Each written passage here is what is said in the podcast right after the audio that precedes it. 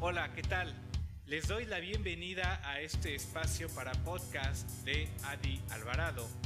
Soy profesor de música, músico multiinstrumentista, compositor, músico de sesión, escritor y ahora estoy incursionando en este mundo de los podcasts. Espero que les agraden. Este es mi primer podcast de hecho y qué mejor que empezar con un podcast de lo que mejor sé hacer en lo personal, de música. Y vamos a hacer una pregunta interesante. Eh, la pregunta es, ¿debería estudiar música?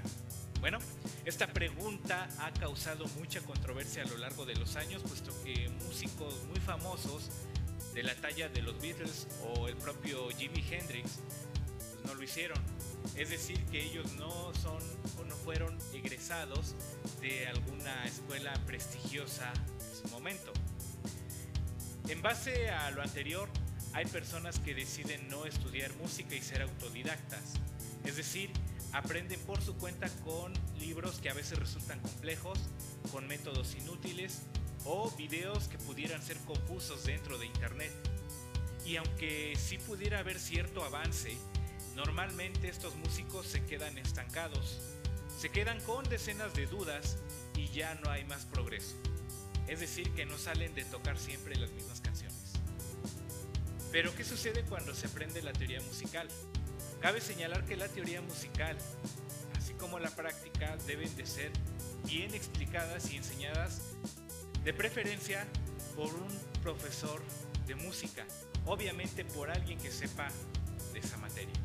Ya que los métodos no siempre son claros, los videos que vemos en internet, que vemos en YouTube, en lo personal yo he visto, hay muy buenos videos, claro, pero estos se enfocan más a la práctica y no explican el porqué de una canción o de cierto ejercicio, qué hay de trasfondo y se interpreta de tal manera dejando muchas lagunas a quienes están aprendiendo por esos medios.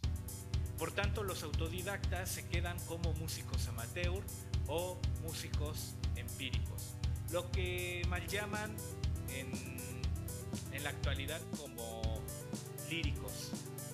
Sobre este aspecto, déjenme decirles que la realidad o lo que es un músico lírico haciendo una investigación, estos los músicos líricos, estrictamente hablando, son músicos profesionales egresados de algún conservatorio. El término correcto, ya lo mencionábamos hace un momento, para alguien que aprende por su cuenta es empírico, un músico empírico. Alguien que aprende por su cuenta, por su experiencia, lo que le enseñan otras personas, entonces el término lírico está mal empleado eh, actualmente. Ese es como que un, detalle, un dato adicional. Pero ahora sí, para responder la pregunta, ¿realmente es importante estudiar música? Déjenme decirles que eso depende hasta donde uno quiera llegar, porque si uno decide aprender por su cuenta, no está mal, no habrá ningún problema. Pero si uno eh, quiere dedicar su vida a la música y vivir de ella, será indispensable estudiar la carrera profesional de música, de preferencia en algún conservatorio como el Conservatorio de Bellas Artes aquí en, México, eh, la Escuela Nacional de Música, entre otras escuelas profesionales. Por otro lado, si uno lo que quiere es, no sé, tocar algunas canciones para sí mismo, amenizar reuniones familiares, por mucho tocar en una banda de covers en algún, en algún bar, será necesario al menos tomar lo que es la iniciación musical.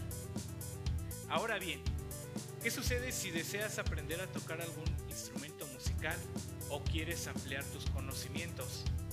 Esto lo voy a responder en el próximo podcast, donde les diré cómo escoger una escuela de música adecuada para que te dé no tanto los resultados que tú buscas, porque mucha gente eh, quiere resultados de la noche a la mañana, pero no quieren practicar, no se quieren esforzar. Eso en ningún lado lo van a conseguir, siempre hay que esforzarse. Lo que pues debemos de encontrar en una escuela de música es que nos den resultados que sean provechosos, no los resultados que uno quiere, sino que sean provechosos. Pues bien, Espero que esta información les haya sido de utilidad. Solamente es mi opinión, es lo que yo pienso, ya que yo me dedico 100% a la música.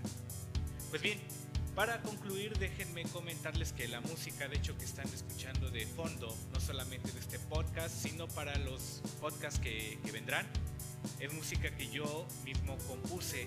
Si desean obtener alguna canción, pueden decirme de qué podcast eh, la escucharon y comuníquense conmigo pueden enviarme un mail al correo adictus con doble y latina cada kilo adictus 17 arroba gmail.com y yo les puedo enviar el archivo y les puedo dar algunos datos de los costos también, lo que cuesta cada una de estas canciones. Si no es por el momento, nos escuchamos para el siguiente podcast.